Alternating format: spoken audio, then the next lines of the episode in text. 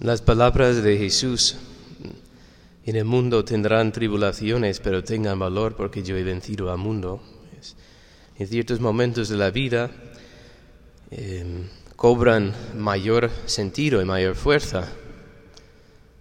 Ahora mismo en Guayaquil estamos presenciando casi como una guerra entre bandas de narcotraficantes y van matando los unos a los otros, las familias de unos, la familia de otros, los amigos de unos, los amigos de otros. Y, toda la ciudad está asustada. Y las pobres familias que viven en zonas no muy lejos de la nuestra, mm, aterradas que no quieren ni siquiera salir de sus casas. Les contó Padre William otra noche al venir de viaje desde Manabí, llegando ya a entrar a la noche, bien entrado, el fortín estaba en silencio absoluto. Fortín que normalmente hasta las altas horas de la noche están con, con fiesta, con baile, con música, nada, silencio sepulcral. Dices, bueno, Dios mío, que ya ve cómo la tribulación pues está aterrizando ¿Y cómo responden las personas? Pues algunos responden así, pues con miedos. Y más de, las matanzas está el problema de las drogas, de las extorsiones, de los robos. Pero Dios mío, ¿cómo, cómo puede aguantar el Señor esta situación? Eh, y la respuesta es que a pesar de todo eso, Dios está realizando, realizando grandes milagros de sanación y de conversión justamente allí, justamente donde las personas viviendo aterrados por los males que les afligen, están descubriendo de que Dios no abandona, Dios ampara, Dios llena la vida.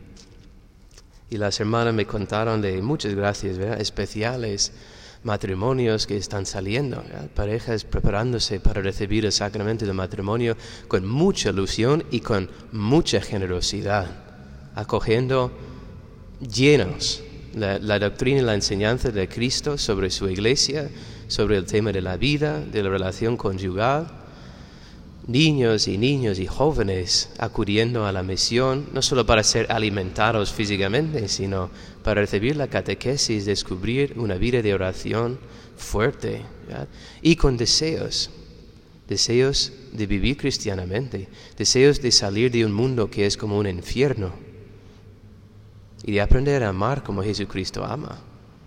Yo fui otro día y llegué a, a varias familias y mire, personas que llevan años recibiendo ayudas materiales de parte de los grupos misioneros que antes se profesaban protestantes. No, yo no quiero un cura que venga, no sé. Y yo fui otro día y yo les ofrecí los sacramentos. ¿Usted quiere recibir los sacramentos? Bueno, yo dije, ¿cuántos años que no se confiesa? Y uno me dijo, uff, uno de estos, ¿verdad? como, ay padre, añitos que son. Pero cómo, cómo se abrió y cómo quiso, quisieron recibir los sacramentos de vida eterna. ¿Qué podemos decir? Pues lo que dice el Señor, en el mundo tendrán tribulaciones, pero no tengan miedo, yo he vencido al mundo. Así que esta, la violencia, el odio, y, la esclavitud del pecado no tiene la última palabra, nunca. Las personas que abren el corazón a recibirlo, pues ya tendrán su recompensa, pero Dios no cierra la puerta. Y también ellos van saliendo. El doctor que me acompañaba también, que trabaja en el hospital, pues yo que uno vino, como todos tienen como tatuajes que marcan de qué banda son, ¿sabe? Nadie quiere ni tocarlo y él, siendo cristiano, que yo tengo que atender a este paciente. Y dice, no, déjalo, déjalo morir, déjalo. Es un desgraciado, es un sinvergüenza. Y no, que no, que no. Y, le atendió. Y pues resulta que este hombre llevaba siete, ocho años fuera de este mundo. Cuando nació su primer hijo, pues sintió la llamada a dejar la fealdad del mundo y dedicarse a su familia. Pero claro, como lleva años sin practicar, pero es lo que es, con sus marcas, y quién sabe lo que más tiene este hombre en el cuerpo, pues le reconocen y le atacan, intentando matarlo. Pero mire cómo nosotros juzgamos muy diferentemente de cómo juzga el, Señor. Este de una banda, pues déjalo morir. Pero él estaba saliendo de ese mundo, saliendo del infierno, ¿verdad? Como intentando alcanzar la mano de Dios que le arranca del fango. Qué gran misterio lo que es nuestra fe y qué gran misterio lo que estamos presenciando nosotros aquí. Yo les animo pues a acudir con mucha confianza a la Eucaristía y relativizar sus pequeñas tribulaciones.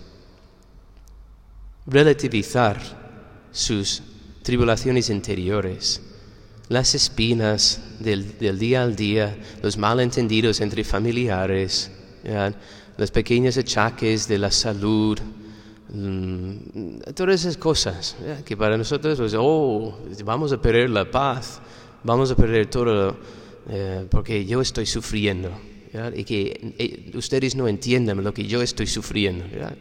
Pues, pues, tal vez no, pero es para ponernos así. Esas personas que no pueden salir de su casa y usted pues se va a quejar de una gripe o de que alguien pues, le cae mal o algo así. No. una de las misioneras de, Siria, que estuvo todo el tiempo ahí en guerra con bombas y tal, vino aquí y contó, pues miren, en todo el mundo la gente está buscando a Pokémon, están buscando a Pokémones, pero en Siria están buscando qué comer y qué beber, están buscando salvar la vida. Y, qué impresión dejó a todos, diciendo, pues, Allah, qué tontas son mis tribulaciones, qué tontas. Ojalá que pudiera yo vivir auténticamente una fe cristiana. Ojalá pudiera abrazar auténticamente la cruz de Jesucristo, sabiendo que esta es mi victoria, que solo Él vence al mundo. Pues nada, espero que ustedes también puedan, puedan reconocer la mano de Dios en todo lo que nuestra ciudad está viviendo y que ustedes con confianza y sencillez pueden unir sus corazones y sus sacrificios y sus pequeñas tribulaciones al, esfuerzo del Espíritu, a llegar a los corazones de los que de verdad están sufriendo y sintiendo la mano del, del mundo y del demonio, pues queriendo arrancarles la paz. Pues que no sea así. Que seamos generosos en nuestra oración y nuestra paciencia para arrancar esas almas del fango. Que así sea.